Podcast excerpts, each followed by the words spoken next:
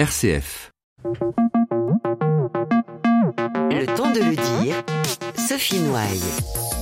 Allez, c'est tout un programme aujourd'hui. Entreprendre en France en 2020 quand on est un homme ou une femme. Quel défi depuis quelques années, la création d'entreprises en France a le vent en poupe. Près de 16% de la population active a le désir et rêve de se lancer dans l'entrepreneuriat dans les trois prochaines années. Contrairement aux idées reçues et les méconnaissances que l'on a sur le sujet, démarrer une activité ne semble pas si compliqué.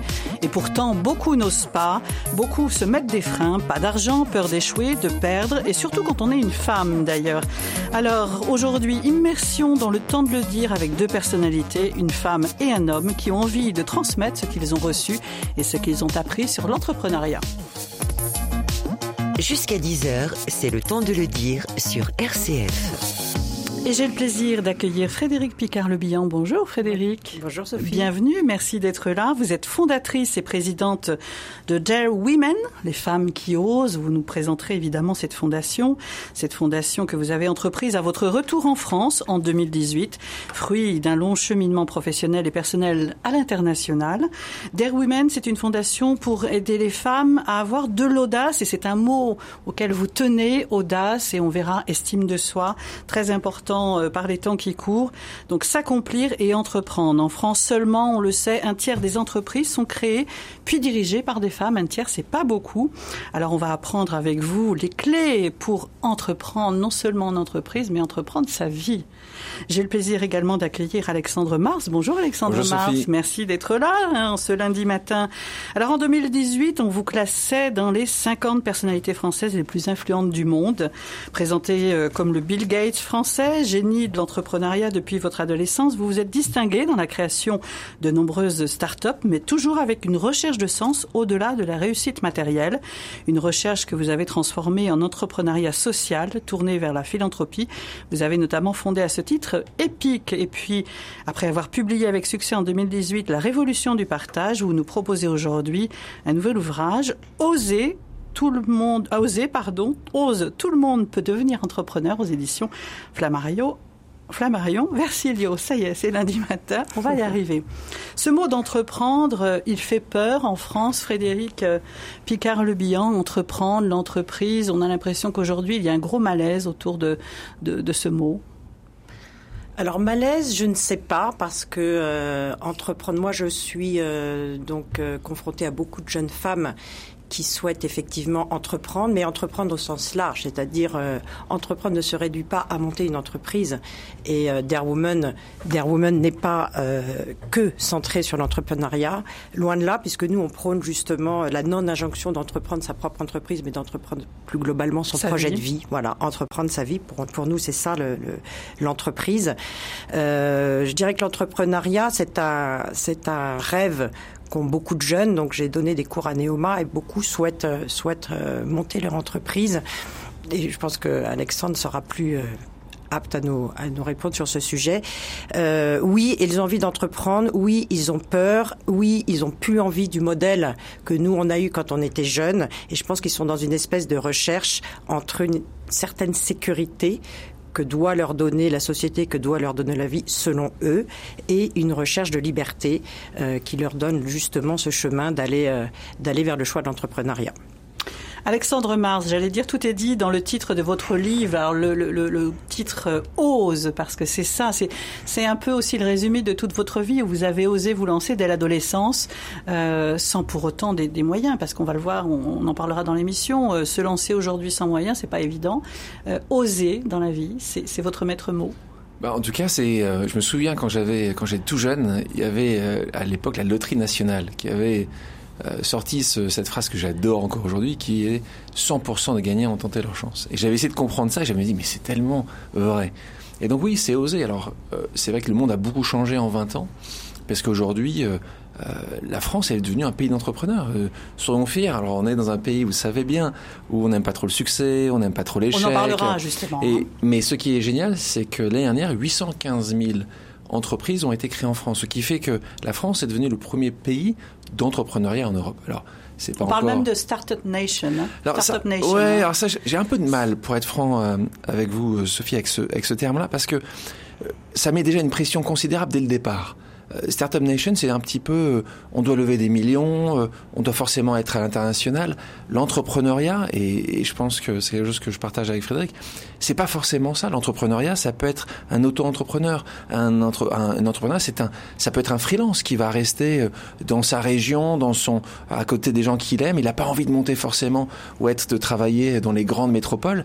Et ça, c'est un bonheur. Le bonheur, c'est que l'entrepreneuriat, c'est pour, en effet, peut-être pour tout le monde, c'est ce qu'on essaie d'écrire. Le bouquin a été écrit pour justement donner des clés et surtout pas forcément toujours penser que être entrepreneur, c'est être un inventeur. Vous n'avez pas besoin d'être Elon Musk pour entreprendre. Voilà, on n'a pas le Eureka tous les matins, on n'a pas l'idée géniale. D'ailleurs, c'est ce que vous décrivez dans votre livre. On est plus aujourd'hui dans l'innovation et c'est d'autant plus facile peut-être de partir de quelque chose qui existe déjà pour l'améliorer et l'innover. Et c'est ce que vous faites régulièrement en fait. Oui, c'est un très bon point. Souvent, j'ai des gens quand ils viennent me voir me disent. Euh, est-ce que je vais attendre un peu parce que j'attends d'avoir cette grande idée? L'idée du siècle. L'idée du siècle. En fait, l'idée du siècle, la vérité, c'est qu'elle arrive rarement. Et les gens vont attendre, attendre, et parfois ils viennent aussi pour, pour compléter ce que vous avez dit. Dire, j'attends, et là je vais attendre qu'il n'y ait personne sur un marché. Et le fait qu'il n'y ait parfois personne sur un marché dit ou voudrait dire qu'il n'y a pas de marché. Donc cette étude de marché est importante. Tous les deux, vous avez quelque chose en commun, c'est votre expérience évidemment à l'international. Frédéric Picard-Lebihan, on a l'impression aujourd'hui que certains jeunes, et vous le disiez tout à l'heure, euh, ont, cette notion de sécurité. On n'a pas trop envie de sortir de sa zone de confort. Euh, on a envie de prendre des risques, mais pas trop. Et vous, vous avez fait cette expérience, alors tous les deux, et vous, Frédéric notamment, de travailler à l'étranger, de partir, de faire le tour du monde. Ça a été ça votre déclic, en fin de compte? Oui, je pense que je pense que clairement, euh, il y a dix ans, quand on est, quand on a décidé de partir, de tout lâcher pour aller vivre en famille, une histoire extraordinaire de 11 mois à voguer sur un bateau et euh, euh, s'arrêter en Afrique noire, s'arrêter euh, en Amérique centrale euh, avec un projet humanitaire et découvrir autre chose parce que qu'est-ce qui s'est passé pendant ces 11 mois Ces 11 mois, on a euh, osé affronter quelque chose qu'on ne connaît pas, une planète inconnue et c'est véritablement là que moi la petite graine de Dare Woman est née, c'est-à-dire aller chercher au-delà de sa zone de confort. Quand on part comme ça pendant 11 mois sur l'océan, on prépare, bien sûr, on prépare, et on, mais on va se chercher. Et on va chercher quelque chose qui est au-delà de sa zone de confort. Et c'est là. Et c'est là qu'arrive l'aventure. On va puiser les vraies ressources? Oui, et puis c'est une nouvelle planète de soi-même qu'on découvre. Et c'est ça qui nous fait avancer après. Et effectivement, moi, ça a changé ma vie. Je pense que ça a changé la vie de ma famille. Ça a changé le regard par rapport à, à la, au futur, par rapport à l'action. Parce que je dis toujours, l'audace, c'est l'action. L'audace, c'est le fait d'agir. Il n'y a pas d'audace sans action. Et pour avoir de l'audace, il y a trois barreaux. Hein. Il y a l'estime de soi, il faut qu'on soit sûr de sa valeur. Qui est autre chose, hein, d'ailleurs, vous expliquez que la confiance en soi. Voilà, la, la, confiance en soi, ce qui permet après d'être courageux, d'avoir confiance en soi. Il faut avoir de l'estime de soi, avoir confiance en soi, se donner la confiance euh, de pouvoir euh, vivre, euh, vivre dans le monde et affronter, euh, affronter les épreuves. Et l'audace, c'est d'aller chercher l'adversité c'est de l'aversité choisie. Et c'est là qu'en fait, on va révéler ses talents. C'est là qu'on va se découvrir. Et une fois qu'on a fait ça, en fait, on découvre qu'on peut faire beaucoup plus que ce qu'on pensait imaginer. Et je pense dans l'entrepreneuriat, euh, tu me diras Alexandre si t'es pas d'accord, mais je pense que c'est la même chose. C'est-à-dire qu'une fois veut dire que, que presque barreau, inconsciemment, on, on, se pose déjà des barrières. On, bien sûr, on est bourré de croyances, on est bourré de biais. Bien sûr, on, de certitude. Non, t'as raison. Et c'est et la pire peut-être, c'est l'échec. Euh, on le sait et notamment bien. en France. Euh, en France, en Europe. Mais, mais, en fait, en effet, c'est en Europe. Euh, on n'a pas envie, on a peur de l'échec. Et en fait, l'échec, ça nous ramène à, au jugement. C'est euh, et c'est ça qui est incroyable, c'est qu'aujourd'hui, au quotidien, on juge. Alors vous allez dire, c'est humain de juger. Et pourtant, on nous explique au quotidien qu'il faut pas juger. Justement, le jugement, certainement, c'est la chose, une des choses. Les, les Alexandre Mars, vous le savez bien, en France, un, un, échec est considéré vraiment comme une sanction. On sanctionne l'échec. Mais parce que ça nous depuis tout petit, c'est comme bah, ça. Est, on n'est pas, le, on n'est pas le premier. C'est terrible, même qu'on est second. Ça fait partie de notre pas... culture. C'est vrai. Donc c'est des choses qui sont compliquées à changer. Il n'empêche. Et c'est comme le succès, Sophie. Vous le savez bien. Même le succès, c'est compliqué. C'est compliqué à assumer. Euh, pourquoi, comment Il y a toujours des raisons. Eh ben, aussi bien le succès que l'échec, il faut les assumer aujourd'hui. Et en effet, c'est notre culture certainement, mais vous aurez certainement rarement l'envie d'oser, euh, euh, que qu'on met en avant chacun de notre niveau avec Frédéric, si vous avez cette peur-là. Parce que justement, vous allez toujours vous arrêter au dernier moment en disant Non. Pourquoi? Parce que vous allez penser que potentiellement, ce que vous allez faire ne va pas fonctionner, que potentiellement quelqu'un va pouvoir avoir, émettre une critique. Et ben, vous savez quoi? Ah ben c'est bien parce qu'on est des humains. Et les humains ça se trompe. Les humains ça ça peut avoir des échecs. Et c'est de ces échecs là qu'on va justement apprendre. Et qu'un monde qui a pas d'échecs c'est un monde de robots. C'est un monde qui est vraiment pas intéressant. Et puis c'est un monde qui a pas de sens il est où le sens? On parlait. Mais vous, vous avez beaucoup évolué là-dessus, Alexandre Mars, tout au long de, de, de, la création de vos entreprises successives, etc. C'est vous, vous, avez appris de vos échecs, vous avez été à l'écoute, vous avez eu cette curiosité aussi par vos diverses expériences à l'international, et vous avez écouté les autres aussi. Et moi, j'ai eu des échecs très jeunes dans ma vie. Euh, et, et, et, des, et, des, cicatrices aussi. C'est ça qui est intéressant. Alors c'est vrai que dans un monde où on le sait bien, dans un monde de l'Instagram ou, ou, les réseaux sociaux où, où c'est les mausolées de nous-mêmes, on essaie de montrer que la vie est parfaite. Tout est beau. mais la vie est pas parfaite, la vie est dure. L'entrepreneuriat c'est dur. Et il faut assumer ça. Et c'est pas pour autant que parfois c'est pas aussi incroyable. Mais notre raison d'être, elle est là parce qu'on a, on a une raison pour être ici. Qu'est-ce qu'on fait Qu'est-ce qu'on va apporter aux autres C'est une chance de pouvoir euh, euh, aider euh, les uns, les autres. Et l'entrepreneur, en tout cas, c'est comme ça que moi je le vis. C'est une manière de pouvoir justement changer, impacter. Si vous regardez votre propre nombril, si vous êtes en train dans le mensonge, même par rapport à vous-même, bah, on s'en sort pas. Sophie, on s'en sort pas. ça veut dire qu'on n'entrevoit pas les, les, opportunités qui nous, ont, qui nous sont proposées? Ça veut dire qu'on n'entrevoit pas justement ces, ces, signes et qu'on met en, en, sommeil peut-être cette intuition, ces, ces, signaux faibles dont vous parlez? Le monde a, je pense que le monde a beaucoup changé. Je pense qu'il y a 10 ans ou 20 ans de ça, euh, le succès, parce que c'est un point important pour beaucoup de gens. La réussite. La réussite était certainement vue uniquement par un nombre de zéros dans un compte en banque. Le succès à l'époque était certainement quel type de grande voiture vous allez avoir, quel beau titre vous allez avoir sur votre carte de visite. Le pouvoir, l'argent. Le pouvoir, de cette, ce pouvoir-là, en effet. Le monde a changé, on a beaucoup parlé il y a quelques années de ça, euh, du sens de l'entreprise, les gens rigolaient un peu sous cap à l'époque. Bah aujourd'hui, euh, vous savez quoi? C'est au centre, c'est au centre pas uniquement de ces générations qui ont moins de 30 ans, c'est au centre de toute génération. Parce qu'au bout d'un moment, on s'est rendu compte de quoi? Bah, qu'on n'a pas fait grand-chose, qu'on s'est auto-centré, qu'on a regardé ce qui était notre propre existence, et quand le monde n'est pas uniquement notre propre existence. Et ça, a un changement majeur pour chacun d'entre nous. Frédéric, Picard Le Bihan. C'est cette quête de sens qui vous a amené justement à, à vous lancer dans des women en, en, observant et en rencontrant ces femmes qui ont envie de se lancer, qui ont envie d'autre chose, non pas simplement aligner des zéros sur un compte en banque avec cette réussite matérielle, mais envie alors, vraiment d'autre chose. Alors, c'est, quête de sens pour moi, ça veut pas dire grand chose en fait, parce que c'est un mot dans lequel on met beaucoup de choses. Euh, quête de sens, euh, je dirais que c'est plutôt la vie, c'est une expérience physique, c'est-à-dire on va, on expérimente, on expérimente, on va vivre des aventures, on va vivre des rencontres, et c'est la rencontre de ce qu'on ressent par rapport à nos valeurs profondes qui fait qu'on donne du sens à sa vie. Mais c'est pas un sens moral ou c'est pas un sens. L'audace de se voilà. confronter, ce que vous disiez. Et, et pour revenir sur ce que dit Alexandre, moi j'ai des choses très simples. J'ai vécu des choses très simples qui m'ont fait évoluer. C'est euh, j'ai vécu aux États-Unis. Euh, je, je, suis revenue l'année dernière. J'ai vécu à San Diego en Californie. En Californie. Et là-bas, il se trouve que euh, j'ai eu l'opportunité de démarrer une start-up avec une jeune femme euh, ancienne brodeuse de en vin.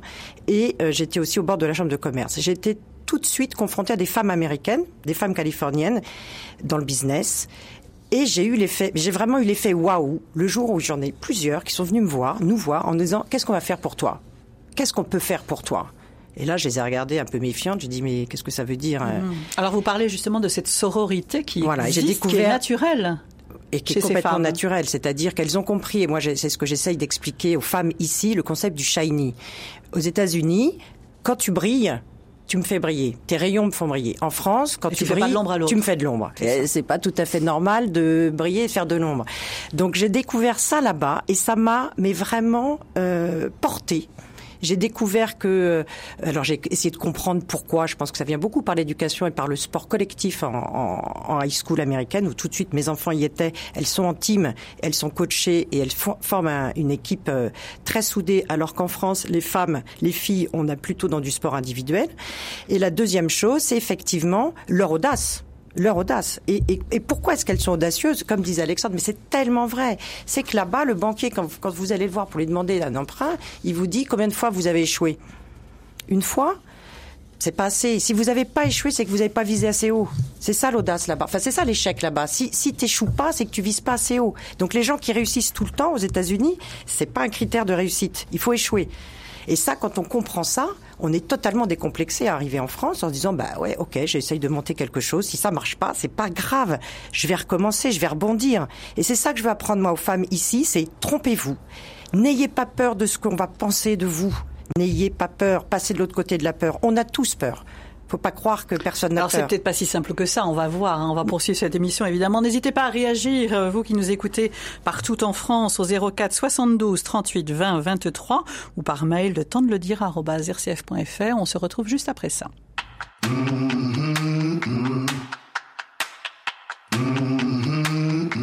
I try to run, I grow weary. I try to walk,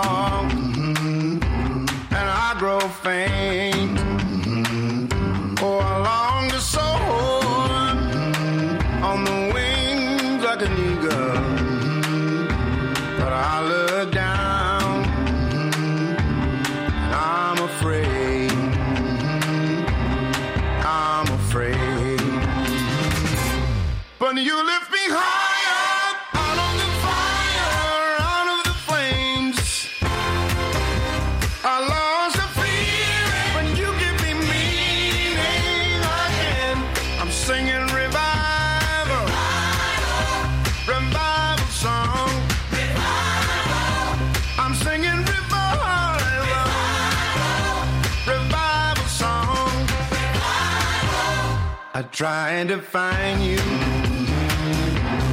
lost my way. Walk in the darkness in search of day.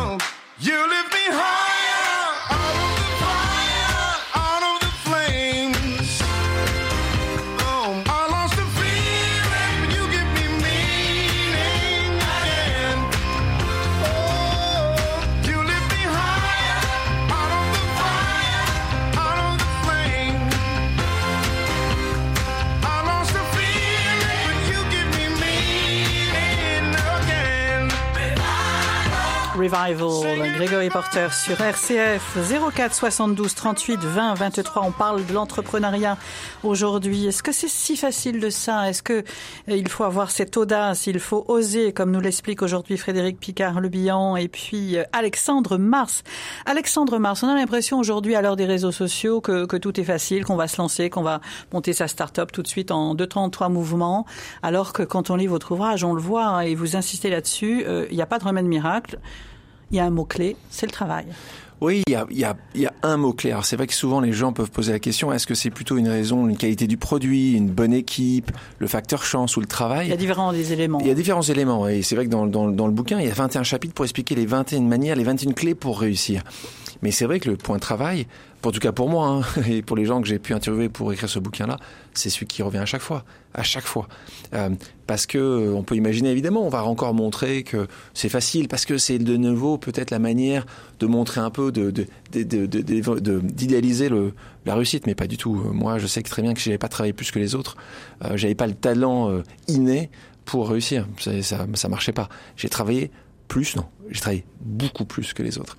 Et Ça d'ailleurs, veut il- dire quoi, travailler beaucoup plus? Ben, c'est, c'est, c'est prendre, c'est avoir des choix, c'est faire des choix dans sa vie. C'est, c'est, est-ce que c'est plutôt euh, le dimanche après-midi faire ça et sortir et voir des amis, ou euh, passer un peu plus de temps? C'est est-ce que c'est dormir un peu moins parce que il y a, il y a, il y a juste euh, un nombre d'heures limité dans la journée pour pouvoir travailler, et parce que dès que vous commencez à additionner que vous avez des enfants, une femme qu'il faut essayer de garder, ben globalement, c'est, on revient sur cette vie-là. La vie, elle est compliquée, elle est, elle est, elle est protéiforme. Pour chaque personne, c'est un peu différent, mais à l'époque, en tout cas encore aujourd'hui pour ceux, que vous- ceux qui veulent vraiment réussir. Et là, on revient encore une fois sur le sujet de quelle est la réussite, Sophie. Moi, je rencontre des gens qui me disent, ma réussite, justement, c'est une balance de vie. Ma réussite, c'est peut-être justement pas travailler énormément, mais pouvoir justement profiter le plus possible du sport, profiter de mes amis.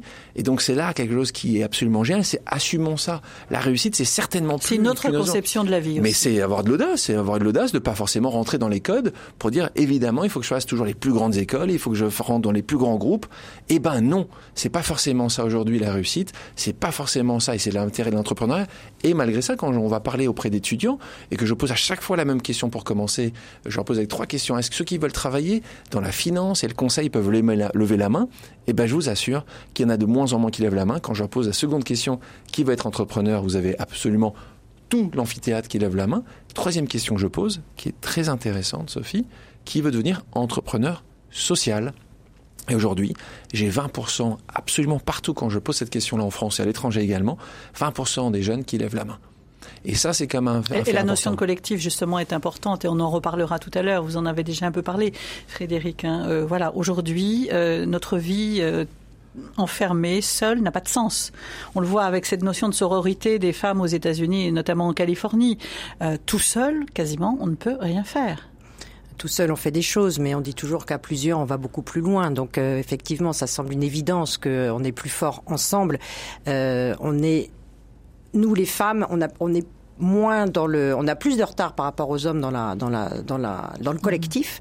Et c'est pour ça que moi j'ai décidé de monter Dare Woman qui s'appuie sur ces deux piliers-là. D'un côté le collectif. Alors dans Woman il y a Men, donc ce n'est pas que des femmes dans Dare Woman, ce sont des femmes et des hommes pour aider les femmes à avoir plus d'audace. C'est ça l'objet. Et, euh, et l'audace, parce que l'audace, bah, ça aide, euh, ça aide à réussir sa vie, l'audace. C'est-à-dire que si on n'est pas audacieux, si on a peur des critiques, si on n'ose pas avancer, si on n'ose pas faire le deuxième pas, eh ben, on va se regarder un jour dans la glace et on ne sera pas celui ou celle qu'on aura envie d'être. Quelles sont ces femmes qui viennent vous trouver? Alors, très intéressante comme question parce que là, on est, on est, ça fait, on a créé ça en avril 2019. Les, les statuts ont été posés en avril 2019. Un an après, euh, on a, on a, hum, et, je suis très heureuse d'annoncer aujourd'hui qu'on a créé il y a deux jours la quatrième entité de Dare Woman. On a quatre entités maintenant. On a Dare Woman Afrique. Donc, ce sont des femmes en France qui veulent aider des femmes audacieuses en Afrique. On a Dare Woman Jeunes. Là, ce sont des jeunes femmes qui sont venues me voir et qui m'ont dit, Madame, aidez-nous. On a besoin d'aide. Et j'avoue que je suis un peu tombée de ma chaise quand elles sont venues, parce que j'ai dit, on est quand même en 2019 en France, c'était en septembre l'année dernière, octobre, et je dis, vous avez besoin d'aide, pourquoi? Parce qu'on n'y arrive pas, Madame. On- Parce qu'elles sont isolées, ces femmes? Non, ce sont des femmes qui sont des femmes euh, plutôt brillantes dans la vie professionnelle et qui disent le monde qu'on nous a promis quand on arrive dans la vie professionnelle est pas tout à fait celui qu'on découvre. Donc on a besoin d'avoir confiance en nous, d'avoir plus confiance en nous. Et comment on fait?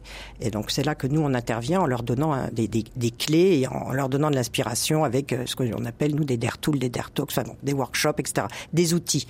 Ça, ce sont les dare jeunes. Et euh, depuis la semaine dernière, on a monté le Dare Woman Handicap. Donc pour aider les femmes handicapées à avoir plus d'audace aussi pour s'insérer dans la société et dans la vie professionnelle. Et ça, je suis très très fière de ça parce que euh, aujourd'hui, euh, les femmes handicapées que je vois, elles me disent nous c'est la double peine. On est femmes et on est handicapées et c'est très compliqué. On n'est pas encore dans un monde parfait. Il y a beaucoup de choses à faire.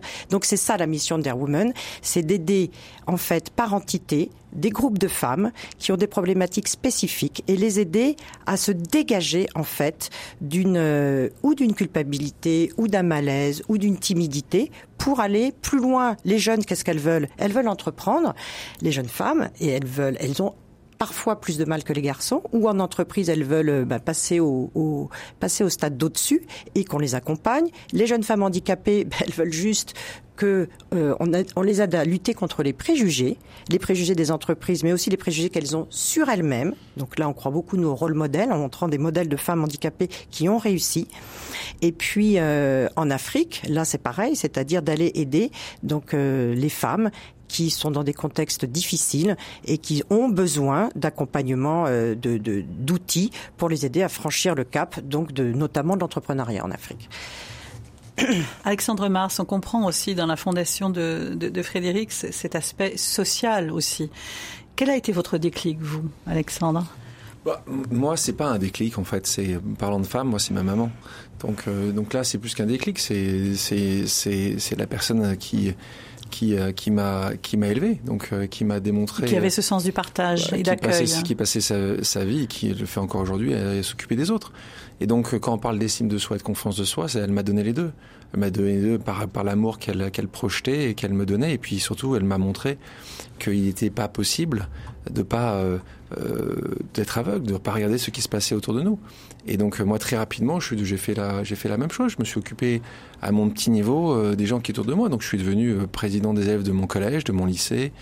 Euh, vas-y, vas-y. Mais je- je- Frédéric. on est gâtés, non? Je crois que toi et moi, on a été gâtés, en fait. On a, on a eu tous les deux des enfants et des parents qui nous ont donné ça. Donc l'idée, moi, aujourd'hui, c'est d'aller euh, d'aller aider ceux qui ont eu moins ça. C'est- Je pense que c'est très important parce qu'on peut dire, mais toi, Alexandre, tu as, une vie incroyable, moi j'ai réussi à faire des choses, pourquoi est-ce qu'il y en a qui n'y arrivent pas? C'est, c'est- Mais on pourrait vous dire, vous avez est- eu de la chance tous les deux. Enfin, Moi, je- moi- non, moi- c'est pas la- oui, on a de moi, la moi, chance, Je suis, moi, mais- encore une fois, je, de- de- première page de mon premier bouquin, je dis je suis né chanceux. Alors, avec mes, mes propres failles. Moi, mes parents ont divorcé à trois ans. Je peux t'assurer que c'est une vraie faille.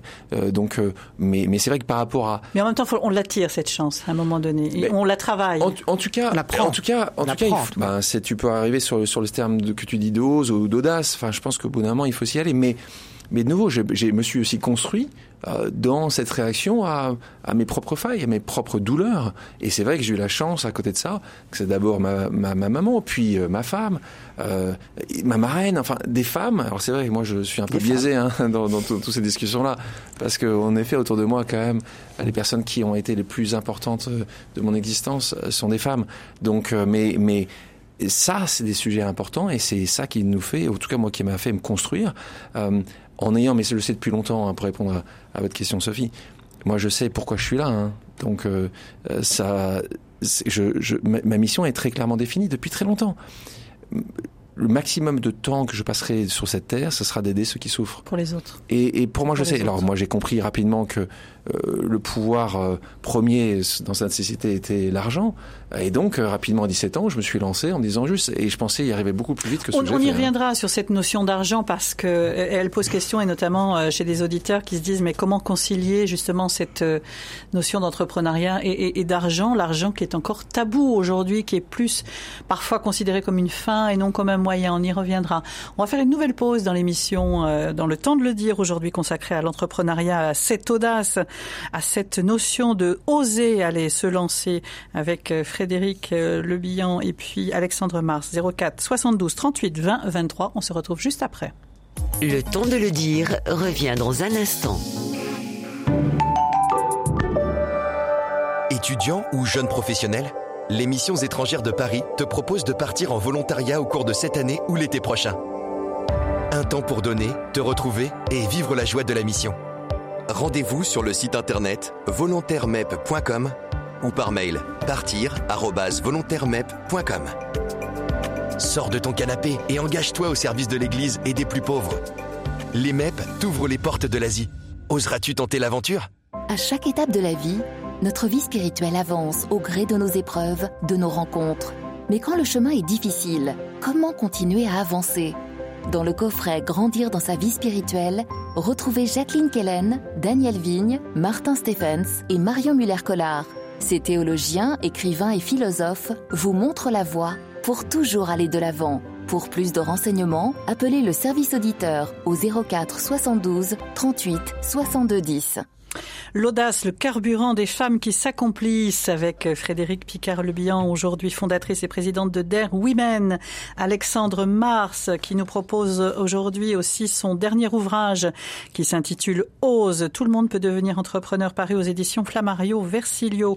On parle évidemment d'entrepreneuriat. Entreprendre aujourd'hui. Quel défi pour 2020? Je parlais à l'instant de, d'argent. Euh, Alexandre Mars. Cette notion d'argent, elle est encore tabou dans notre société. En tout cas, euh, voilà, l'argent, une, fin, un moyen? Bah, Sophie, vous, avez la même réponse que moi. Évidemment, un moyen, pas une fin. Je pense qu'en effet, notre, culture, notre judéo-chrétienne fait qu'on ne parle pas d'argent. On ne parle pas d'argent, c'est évidemment tabou, c'est pas bien, c'est pas beau. Euh, et c'est comme tout un tas de choses. Au bout d'un moment, si tu n'assumes pas euh, où tu ne regardes pas la réalité en face, ben, globalement, tu vas juste créer des fausses attentes, des faux espoirs.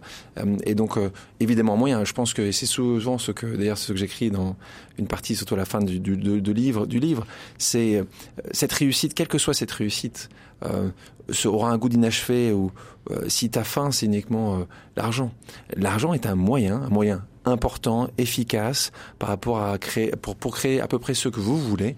Mais si c'est une fin, c'est, on est tellement années 90. Dans ce cas, revenez dans les années 90, euh, euh, célébrons Ta- Bernard Tapie et Silvio, Silvio Berlusconi, et puis voilà, ça c'est le monde, c'est le monde business de l'époque. business. C'est- C'était une époque, c'est pas euh, euh, Wall Street, enfin on en a plein comme ça.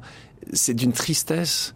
Parce que là, et encore une fois, Frédéric euh, avait une vision, peut-être un peu- on a une vision sur la quête de sens. Moi, je crois que la quête de sens est essentielle. Je crois qu'elle n'est pas du tout vide. Ce mot-là est, euh, est, est tellement important. Il n'y a pas de vie sans sens. Et, et, et ce sens-là, c'est quelque chose de très personnel. Alors après, vous pouvez le partager Mhm. avec d'autres. Mais dès lors qu'on met sa réussite, et vous l'expliquez, Alexandre, et puis Au vous service aussi, des au service des autres. Bien sûr. Mais oui, mais c'est compliqué. Alors c'est encore plus compliqué quand on a 20 ans de comprendre ça. Peut-être qu'on comprend un peu plus facilement après justement des échecs, des, des complications, des, L'apprentissage de des la vie. bien évidemment. Mais des des rencontres et des- c'est- qu'est-ce que c'est important les rencontres? Mais après, et moi mon point est toujours, il est toujours le même. Quand on se verra tous les trois, quand on aura 80 ans et qu'on se dira qu'est-ce qu'on a fait? Ben voilà, qu'est-ce qu'on aura fait? Et ce point-là, il est essentiel. Alors chacun à son niveau. On est des petits. Moi, je pense qu'on est des, petits colibris tous, des, gens qui ont un- à leur petit niveau. On peut faire quelque chose.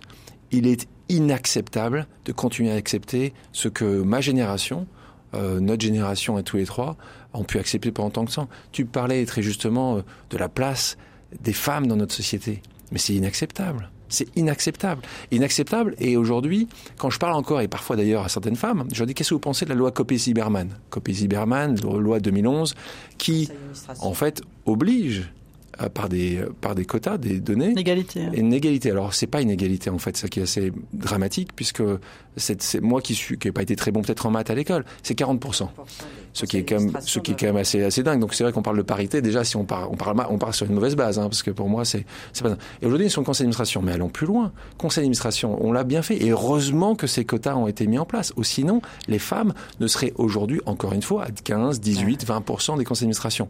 Elles Maintenant- sont à 18% dans les COMEX. Et voilà. Et donc maintenant, la prochaine étape, c'est avoir exactement la même obligation. Moi, je considère que dans cette société, et c'est pas qu'en France, vous savez, Sophie, si vous ne n'obligez pas les choses, ça ne se fait pas.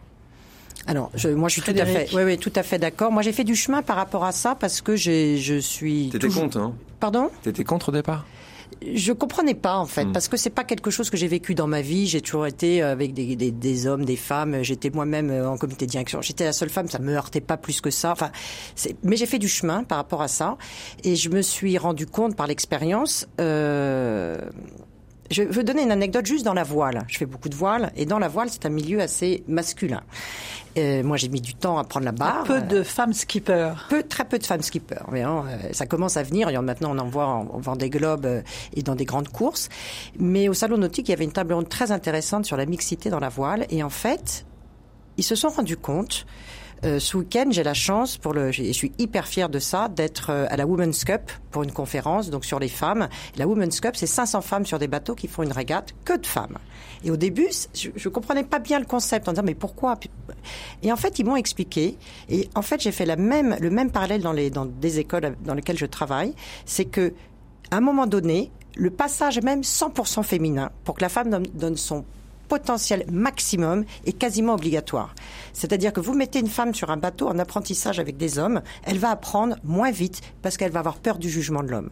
Vous mettez la femme sur le bateau que avec des femmes, là elle va oser.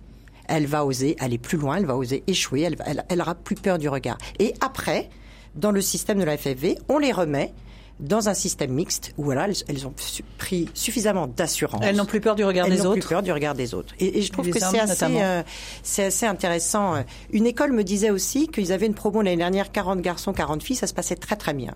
Cette année, le, le- le patron de ce master m'a dit, j'ai pas mis de barrière, on est monté à 120. J'ai j'ai pris à la compétence. J'ai pas, j'ai pas genré du tout le. Très bien. J'ai dit donc t'en as combien? Il me dit ben j'ai 80 garçons et 40 femmes. Trois mois plus tard, il me dit écoute, c'est quand même très surprenant, mais mes 40 femmes là, elles se sont complètement euh, euh, euh, repliées sur elles-mêmes. Elles, elles, elles arrivent plus à donner le meilleur d'elles-mêmes parce qu'il y a. Et je dis, et donc ta, ta conclusion c'est quoi? Elle me dit, mais en fait il y a trop d'hommes. Et voilà, et ça marche pas. Donc, Parce qu'on a encore oui, cette parité- représentation du, du chef d'entreprise, du dirigeant, du, du leader qui, qui, qui est un homme finalement? Euh, c'est très simpliste comme Ouais, c'est le CAC, regardez, vous regardez les boîtes du CAC 40. Oui, il n'y a plus une femme maintenant, puisque, parce que la- celle, qu'on avait ouais. a, a été mise, a été mise, a été mise, dehors. Donc non, je pense qu'il y a vraiment un, un sujet, et c'est énorme. Enfin, encore une fois, faut, pour comprendre la société, il faut comprendre l'être humain. L'être humain n'aime pas euh, changer, l'être humain n'aime pas euh, se mettre en position de difficulté. Et dans cette société, en effet, c'est extrêmement compliqué parce que le pouvoir est détenu par les hommes. Et encore une fois, c'est à peu près dans, c'est pas uniquement dans le business. Hein. Si on prend juste l'Église, c'est aussi très similaire. C'est que il faut faire très attention dans des sociétés qui ne permettent pas justement cette mixité, parce que je peux vous assurer que tout ce qui a pu être démontré au fil des décennies ou des siècles n'a jamais apporté des bonnes choses. Mais est-ce qu'on a peut-être cette fausse idée de ce mot de pouvoir, Frédéric? Je ne sais pas si c'est une fausse idée. Comme dit euh, Alexandre, aujourd'hui, le pouvoir est aux mains des hommes. En tout cas, beaucoup de pouvoir. Donc, on est élevé comme ça. Et, et Où est le la- et la- pouvoir et la- Vaste question. Vaste question. Où est le pouvoir? Le pouvoir, il est en soi, de vouloir, de vouloir avancer, Déjà. de vouloir changer. Pour moi, c'est ça. C'est de, c'est- c'est de faire comprendre aux femmes que le pouvoir, il est en soi. Alors, nous, on fait un truc chez Dare Woman qui marche très, très bien. On emmène les femmes en voyage. On fait des dare trips. Et on les emmène au Liban. On a fait plusieurs voyages à Beyrouth. Et on les emmène au Liban. Liban, qui est un pays hyper patriarcal. On en parlera demain matin d'ailleurs. du Liban, et qui est un pays où, quand la femme là-bas sort euh, du carcan, essaye d'être chef d'entreprise, euh, sort du carcan de la famille et du, du pouvoir masculin, parce que c'est quand même un pays euh, où l'homme a tout pouvoir, ce sont des femmes extraordinaires, extraordinaires, et elles, et elles prennent le pouvoir.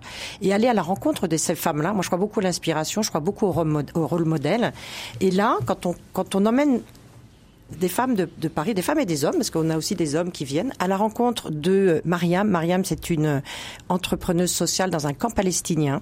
Euh, Mariam, elle a, elle a créé son entreprise parce que les femmes étaient isolées dans les camps et qu'il fallait trouver un moyen de les faire parler, de les réunir, de les faire exister. Cette femme, elle est devenue chef d'entreprise. Elle a, elle a été à New York. Elle a Suzanne Sarandon comme, comme marraine. C'est une femme extrêmement simple, extrêmement simple. Elle est en train de créer là son deuxième euh, entreprise sociale dans un deuxième camp palestinien. Quand on voit des femmes comme ça, qui sont confrontées à des, hum, justement, à du pouvoir qui est totalement contre elles, elles ont pris le pouvoir. Elles ont pris le pouvoir par l'action. Elles ont pris le pouvoir en faisant. Et comme Mariam raconte comment est-ce qu'elle a monté son entreprise sociale, c'est dur, c'est compliqué, c'est beaucoup de travail. Mais le pouvoir, elle l'a pris au sein du camp. Le pouvoir, ça se, ça se gagne aussi, ça va se chercher. Alors, il est en soi et il faut aller le chercher. On rencontre, euh, on rencontre Sarah Beydoun. Sarah Beydoun, elle fait travailler des prisonnières et des, et des prostituées euh, libanaises. Pareil, Sarah, euh, c'est compliqué d'être une femme entrepreneuse au Liban. Elle a été chercher le pouvoir. Le pouvoir de faire, le pouvoir d'agir, le pouvoir de monter. Alexandre Mars, il faut se persuader, et vous nous l'apprenez tout au long de votre livre, en tout cas, euh, il y a cette volonté de devenir acteur de changement. Aujourd'hui, c'est ça. Bah, de plus en plus, quand, on regarde les chiffres, il y avait une étude qui a été publiée pas très longtemps par Opinionway, justement, sur ce- en particulier les, moins de 25 ans qui veulent entreprendre. Ils disent à 86% que pour eux, l'entrepreneuriat est un, est un acte en fait euh, d'impact sur, sur le système et la société. C'est assez étonnant de voir ça d'ailleurs. C'est que euh, en parlant de pouvoir tout à l'heure, ils, ils- ils pensent que et pas que. Hein, je pense que j'ai tous les jours des emails, des contacts de gens qui ont 47 ans, qui ont 35, qui ont 70 mais moi aussi je veux faire. Et, et faire, c'est être à ce petit niveau-là. Ce qui est intéressant aussi, c'est la manière dont on consomme. Pourquoi le monde est en train de basculer? Petit à petit, mais il bascule, je vous assure. Parce que globalement, les entreprises se rendent compte. On est dans un monde darwinien. On parle de darwinisme. Darwinisme est très simple. C'est l'évolution de l'espèce. Ce qui démontre la chose suivante. Toujours ça fonctionne. C'est si vous ne vous adaptez pas, ben, vous allez disparaître. Nokia, en Mais c'est 2007... aussi, euh, Darwin, c'est aussi, bon, les, les faibles disparaissent. Les faibles, en fait, c'est les faibles et les forts. hein. Quand on parle de ça, quand on voit la Les plupart du forts temps... tout seuls. Les forts tous. Alors, c'est pas que tout ça, c'est les forts qui pensent qu'ils vont rester euh, forts toute leur vie. Prenez Nokia. Nokia qui avait en 2007 50% de part de marché. Aujourd'hui, on a 0,1%. Pourquoi? Parce qu'ils n'ont pas vu une révolution technologique arriver avec euh, les nouveaux téléphones et autres. Ce qui est intéressant, et c'est ce que nous on met en avant, c'est plus la révolution technologique qui est en train d'arriver, c'est une révolution sociale qui arrive. C'est qu'aujourd'hui, si vous ne vous adaptez pas en tant qu'entreprise, euh, les clients vont arrêter d'acheter vos produits. Regardez là, l'exceptionnel succès euh, dans quasiment toutes les régions de France de la marque C'est qui le patron Qui est une marque qui monte, qui met en avant les producteurs. Et les on gens. en parle hein, de l'agriculture évidemment. Évidemment, avec ces jours-ci, avec le salon de l'agriculture. Mais aujourd'hui, c'est devenu la première marque de lait vendu en France. Sophie est la première marque de lait vendu en France. Après trois ans d'existence, sans dépenses marketing, sans vendeur terrain. Pourquoi? Parce que Frédéric, Sophie, Alexandre, quand ils ont le choix entre deux produits, à qualité égale et à goût égal, je vous assure que nous voulons de plus en plus acheter ces produits-là. Et ça arrive sur ces produits-là agro agroalimentaires, mais ça arrive aujourd'hui sur quasiment tous les segments de marché. Qu'est-ce qui se passe? C'est que une génération arrive en disant je ne vais plus travailler pour ces entreprises parce que ces entreprises ne rassemblent pas évidemment la vision que j'ai pour moi déjà, par rapport à ce que les gens vont voir de moi, et aujourd'hui on voit que c'est de plus en plus compliqué pour un certain nombre d'industries d'aller embaucher. Tu parlais de, de, là où tu donnes tes cours, Frédéric, à Neoma, euh, mais, mais c'est dans quasiment tous les entreprises, les facultés, les grandes écoles, où globalement le monde a changé. Dans les achats qu'ils font, et ce qui va toucher aussi nos, nos, nos, nos auditeurs ce matin. C'est aussi dans, le, dans le cercle familial. Aujourd'hui, quand votre fils ou votre fille, euh, le week-end ou le soir, vous pose la question qu'est-ce que vous avez fait et que vous, les seules raisons de, de fierté qu'ils vont pouvoir avoir dans leurs yeux n'existent plus, parce que vous avez juste dit, bah, on a fait 3% de croissance, on a ouvert une nouvelle boutique. C'est plus ça aujourd'hui. Le sens de l'entreprise n'est plus celui-là. Et quand on parlait encore deux ans, trois ans, de changer le sens, ce terme de mission dans l'entreprise des gens, de nouveau, je vous le disais, rigoler un petit peu. Aujourd'hui, on ne rigole plus. Le sens, la mission d'une entreprise est essentielle et on l'a oublié. La mission de l'entreprise, c'est évidemment de pouvoir démontrer que toute personne peut réussir, qu'elle soit de quelle que soit la diversité. On parle de parité, mais parlons de diversité aussi. Tu parlais de diversité aujourd'hui physique hein, pour les handicaps, mais aujourd'hui on le voit aussi bien ethnique, régional. On est dans un monde aujourd'hui, une France qui est très centralisée. C'est aussi important d'arriver à démontrer, grâce à nos ETI, à nos PME, qu'on peut aussi réussir en province, en région, ça aussi c'est important. À son échelle. À son échelle, surtout à son échelle. N'essayez pas. On a besoin de viser tout de suite l'international. Exactement, on revient sur le sujet de Startup Nation. C'est pas forcément ça l'objectif au final. Votre réussite est de finir par vous-même. Frédéric euh, Lebihan, une question pour vous euh, de Myriam. Quand vous parlez de sororité, comment la créer quand on est déjà en activité dans son entreprise? Est-ce que l'entreprise d'ailleurs peut mettre en place des projets en multipliant, en, en favorisant cette sororité? Bien sûr, bien sûr. C'est doit être d'ailleurs un des piliers d'action de, d'action de l'entreprise, c'est de créer de la sororité. Sans, sans mettre en péril l'équilibre Non, non, la sororité d'opposition entre hommes et femmes. Mais la sororité, c'est pas de l'opposition. La sororité, c'est faire de s'entraider les unes les autres c'est faire que quand il y en a une qui réussit, elle aide à faire réussir les autres. Ne pas se tirer dans les pattes.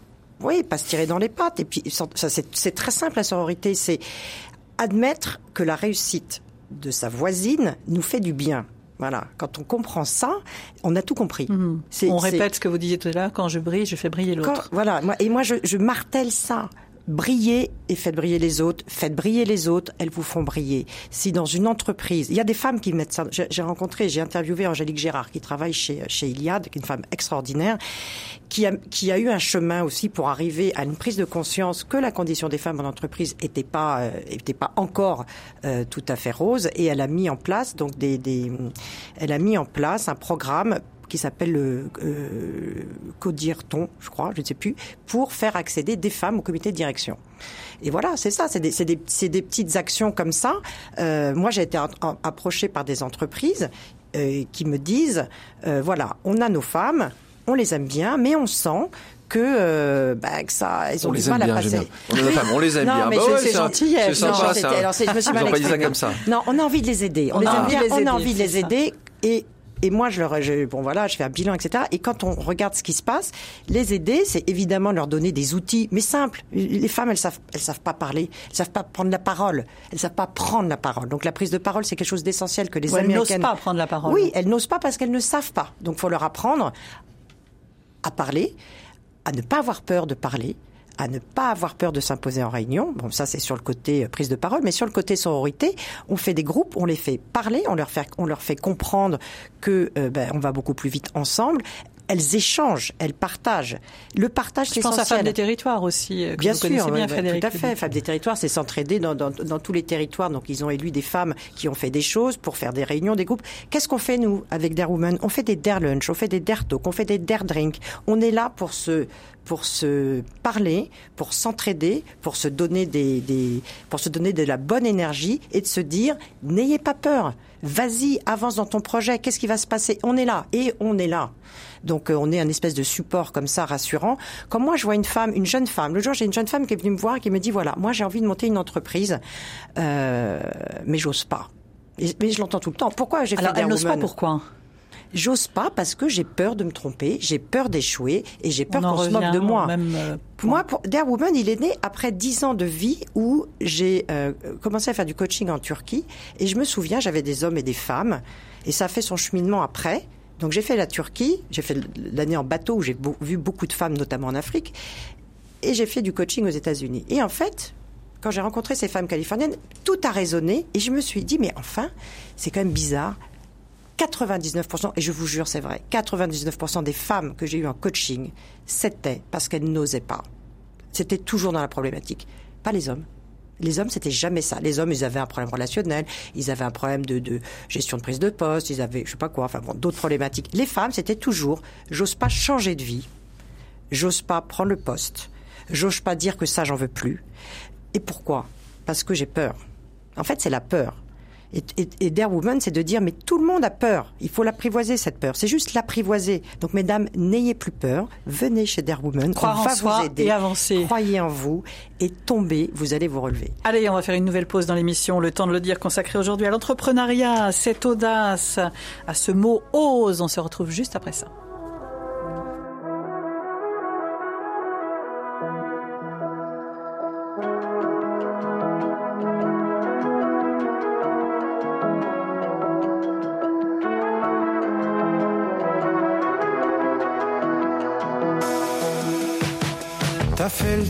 La ville et tout le tour de la planète. T'as mis le pied dans des îles où t'étais analphabète. T'en as vu passer des styles de filles et de garçons.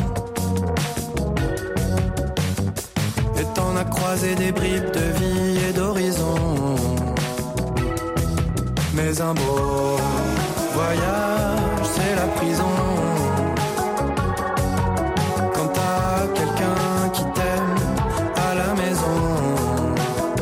Et y a des humains de toutes parts Des grands, des tout petits Des foules de visages et de vie Qui s'activent jour et nuit. Et de ces humains de toutes parts Qui sont passés devant tes yeux Qui t'ont parlé d'eux et de leur vie C'est elle que t'as choisie tu zagues au milieu des vagues d'humains de maison. Tu traînes ta trogne au gré des horaires et des saisons. Après quatre vols, c'est pas de bol. Chez elle, c'est la nuit, c'est d'un ennui. T'es seul au bout du planisphère et seul au bout du fil et de ta vie. Tous ces beaux voyages, c'est la prison.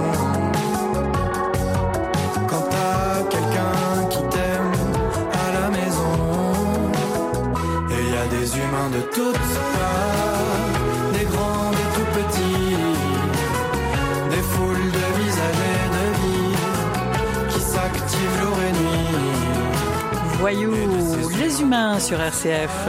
Alors je ne sais pas si on est tous des voyous, en tout cas euh, pour oser, oser, avoir de l'audace. Frédéric Picard-Lebihan, fondatrice et présidente de Dare Women, avec cette audace, le carburant des femmes qui s'accomplissent. Et puis Alexandre Mars, euh, qui vient de faire paraître cet ouvrage Ose avec un grand point d'exclamation. Tout le monde peut devenir entrepreneur aux éditions Flammario Versilio. C'est le message aujourd'hui, hein, tout le monde peut devenir entrepreneur. Tout le monde, en tout cas, euh, ceux qui veulent vraiment euh, Ceux qui s'en faire, donnent les ouais, moyens. il hein. faut, ce ce que disait tout à l'heure euh, Frédéric assez justement, je pense qu'il faut, euh, il faut, il faut, il faut tenter. Alors, euh, tu citais euh, euh, Frédéric avec DARE, en fait, DARE, pour ceux qui ont un, un- un bon anglais, ils savent que veut dire, ça veut dire oser. en Oser. fait. Donc, c'est pour ça que. Sophie, tu nous as réunis ce matin parce que je pense que le sujet, il est, il est aussi là. Il n'est pas que là. hein. Soyons aussi assez, assez francs. Pour certains, c'est plus facile que pour d'autres. Euh, ceux qui sont dans les métropoles, c'est plus simple. Ceux qui sont dans les On le voit, hein, la création d'entreprise, elle, elle, elle se concentre évidemment en Ile-de-France. Elle- elle est- et donc soyons aussi assez assez transparents par rapport à ça parce que de nouveau plus on sait on connaît la réalité on admet, on admet la réalité plus on, il est facile potentiellement de trouver des solutions et c'est vrai que quand vous êtes euh, né au bon endroit euh, c'est toujours plus simple Plus si vous avez la bonne couleur de peau c'est peut-être plus simple enfin il y a beaucoup d'éléments comme ça et c'est pour ça certainement que ces gens-là doivent être encore plus aidés parce que parce qu'il faut euh, il faut il faut du, du travail mais pas que ça Il y a une chose importante, Alexandre Mars et Frédéric aussi en, en parlent, il faut savoir s'entourer aussi. Il faut savoir créer son réseau, l'utiliser, en tout cas, l'utiliser à bon escient. Mais c'est c'est ce qui manque peut-être aux femmes, hein, euh, avoir le bon réseau. Bah, Ouais. Quand Frédéric parlait de, ce- de cette Women's Cup où il y avait euh, justement 500 femmes, c'est euh, c'est un aussi un très bon élément de réseau. Des, des femmes qui euh, vont être ensemble, euh, qui vont aimer une discipline et qui vont potentiellement après pouvoir s'aider.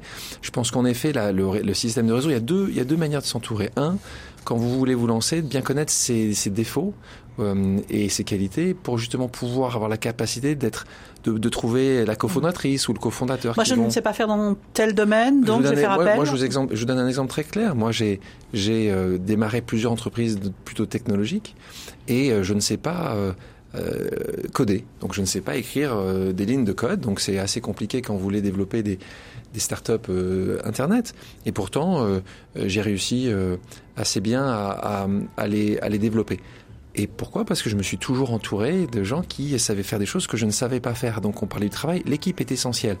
En parlant de réseau, c'est une autre, c'est un autre sujet de s'entourer. En effet, tout le monde a un réseau. Alors évidemment, il n'est pas forcément toujours le même quand vous grandissez euh, dans le 7e arrondissement de Paris ou si vous grandissez à Cahors, mais euh, le réseau existe. Il faut juste arriver à, à le- arriver à un Savoir système. comment l'activer. Il- C'est assez. Il y avait, il y a longtemps, hein, c'est dans les années 20, euh, qu'il y avait eu un chercheur qui avait défini euh, le, le- les, six, les six degrés du réseau, qui prouve que globalement, Sophie, vous pouvez m'aider à rencontrer Donald Trump, si vous voulez m'aider à, rencontrer Donald Trump ou le pape, peut-être ce sera peut-être plus intéressant, euh, certainement. Euh, et ben à six réseaux, je pense que maximum, je pourrais arriver à le trouver. Alors Facebook a changé un petit peu ça, parce que maintenant, on est venu à 3,5 aussi en réseau, mais les réseaux étaient évidemment importants, encore plus dans un monde où euh, les barrières existent, les difficultés, trouver les, les bonnes introductions. Donc euh, il faut arriver à construire, à développer ce réseau. Frédéric Lebihan, savoir s'entourer des bonnes personnes, savoir créer son réseau, c'est parfois difficile pour des femmes. Oui, voilà, c'est c'est quelque chose que là aussi que j'ai appris aux États-Unis, c'est que dans les leviers qu'elles utilisent pour être audacieuses, les américaines, il y a le network. Et nous, en France, on n'est pas bonne. On est beaucoup moins bonne que les hommes, c'est comme ça. Je ne sais pas l'expliquer, mais on a beaucoup plus de mal à, euh, euh, à faire appel aux autres quand on a besoin. On a une espèce de, de gêne comme ça. Donc ça aussi, c'est quelque chose qu'on essaye de, de leur apprendre. Moi, il y a, y a quelque chose que j'ai adoré aux États-Unis, c'est une femme qui travaillait pas. Euh, elle a dégainé sa carte de visite et en fait sur sa carte, alors elle dégaine très souvent la carte de visite. Ça, c'est quelque chose que je dis aussi aux femmes ici. Ayez toujours des cartes de visite sur vous, même si on à l'ère du numérique. Laissez une trace. Prenez l'habitude de parler de vous. Prenez l'habitude de montrer qui vous êtes. Et ces femmes qui travaillaient pas, elles avaient une carte de visite. Cette femme, elle s'était marquée euh, Family Project Manager. Et je trouvais ça extraordinaire. C'est super. Family Project Project Manager. Manager. Parce qu'aux États-Unis, En français, on pourrait traduire ça comment, Frédéric euh, Chef de projet chef de de, la projet famille. de, de la Famille. famille, parce que parce que s'occuper de sa famille, ça c'est aussi un problème qu'on a en France. Quand on travaille pas en France, on est stigmatisé. Non, mesdames, vous n'êtes pas stigmatisées quand vous ne travaillez pas. Vous avez un vrai job à la maison et s'occuper d'une famille, c'est un vrai travail. Les Américaines l'assument totalement. Nous, on doit l'assumer aussi. Ça, c'est pas le, c'est pas du réseau, c'est d'assumer qui on est. Pour le network, il suffit d'aller dans les dans les dans les endroits à Paris où il y a les petits déjeuners matinaux, hein, le matin, il n'y a pas de femmes. Il n'y a pas de femmes. C'est- que des costumes sombres. Où sont les femmes? Et c'est vrai que nous, on fait des déjeuners pour, pour activer ça. Et les femmes, elles pensent, malheureusement, que c'est pas fondamental. Voilà, qu'il vaut mieux travailler et que, accessoirement, si on a le temps, on va aller déjeuner, on va aller networker le soir. Non, mesdames, c'est fondamental. Moi, j'ai une phrase qui m'a beaucoup marqué. Euh, entre deux jobs, j'avais refait un, un master à, à l'ESCP. J'avais Philippe Gabillet comme, euh, comme professeur, qui est un monsieur extraordinaire. Et il nous a dit la seule chose que devez retourner, ret- euh, vous, vous souvenir dans votre vie, La seule liberté, il était peut-être un petit peu excessif, mais que vous avez, c'est de transformer une rencontre en relation. Et moi, je dis toujours, quand vous rencontrez quelqu'un qui peut vous amener quelque chose, qui vous plaît, qui vous intéresse, rappelez-le. Rappelez-le, allez créer la relation avec Mhm. cette personne-là. Sans Ça, oublier, Alexandre Mars, qu'il y a l'échange. Ah, obligatoire. Ah. Non, c'est un, c'est un très bon point, Sophie. C'est que il n'y a pas de réseau sans échange. Si la seule chose que vous pouvez, c'est toujours de demander, le lien va se casser. Ce qui est intéressant, c'est justement cet échange-là. Ce qui amène ailleurs, sur un second On pourrait point. dire le retour d'ascenseur. Obligatoire, obligatoire. Vous pouvez toujours être prêt. Alors, ça va être pour, pour les- encore une fois nos À un auditeurs. moment donné. Nos auditeurs, c'est facile. Les auditeurs, ils sont dans l'échange, dans le partage. C'est, c'est, c'est quelque chose de normal. L'échange, c'est pas forcément prendre, c'est justement donner. Et ça change. Alors, ça pose aussi un autre point sur le réseau. C'est que le réseau, restez dans aussi, n'essayez pas d'avoir un réseau. Si demain vous voulez que votre meilleur ami s'appelle Steve Bezos ou Elon Musk, il, ça risque d'être un peu compliqué. Parce que justement, et peut-être qu'il pourra vous donner certainement quelque chose, mais vous aurez du mal à lui rendre quelque chose en échange. Donc le réseau, c'est aussi ça, c'est de s'arriver à trouver quelle est sa, quelle est sa ligue, quel est son, son bon endroit pour justement arriver à ce que tu disais très justement, ce que vous disiez tout juste très justement, va justement rapporter ce rayon de soleil. Alexandre Mars, quelques mots en quelques secondes sur Epic? Epic, euh, c'est euh, bien sûr, merci. euh, c'est ma, c'est mon entreprise aujourd'hui qui euh, qui a comme but de changer la vie des, des plus défavorisés dans cinq régions du monde, avec évidemment la France. Tous ceux qui sont voilà, mal nés, les malchanceux du premier jour. On, on travaille au quotidien pour, pour trouver des organisations assez exceptionnelles et puis on va trouver des financements, convaincre les gens que le partage, c'est la seule voie de salut. Un ouvrage à lire absolument. Ose, tout le monde peut devenir entrepreneur. Alexandre Mars aux éditions Flammarion Versilio. Dare Women, on retrouve évidemment sur les réseaux, sur Internet avec vous Frédéric. Merci beaucoup. Merci à tous les deux. Merci infiniment.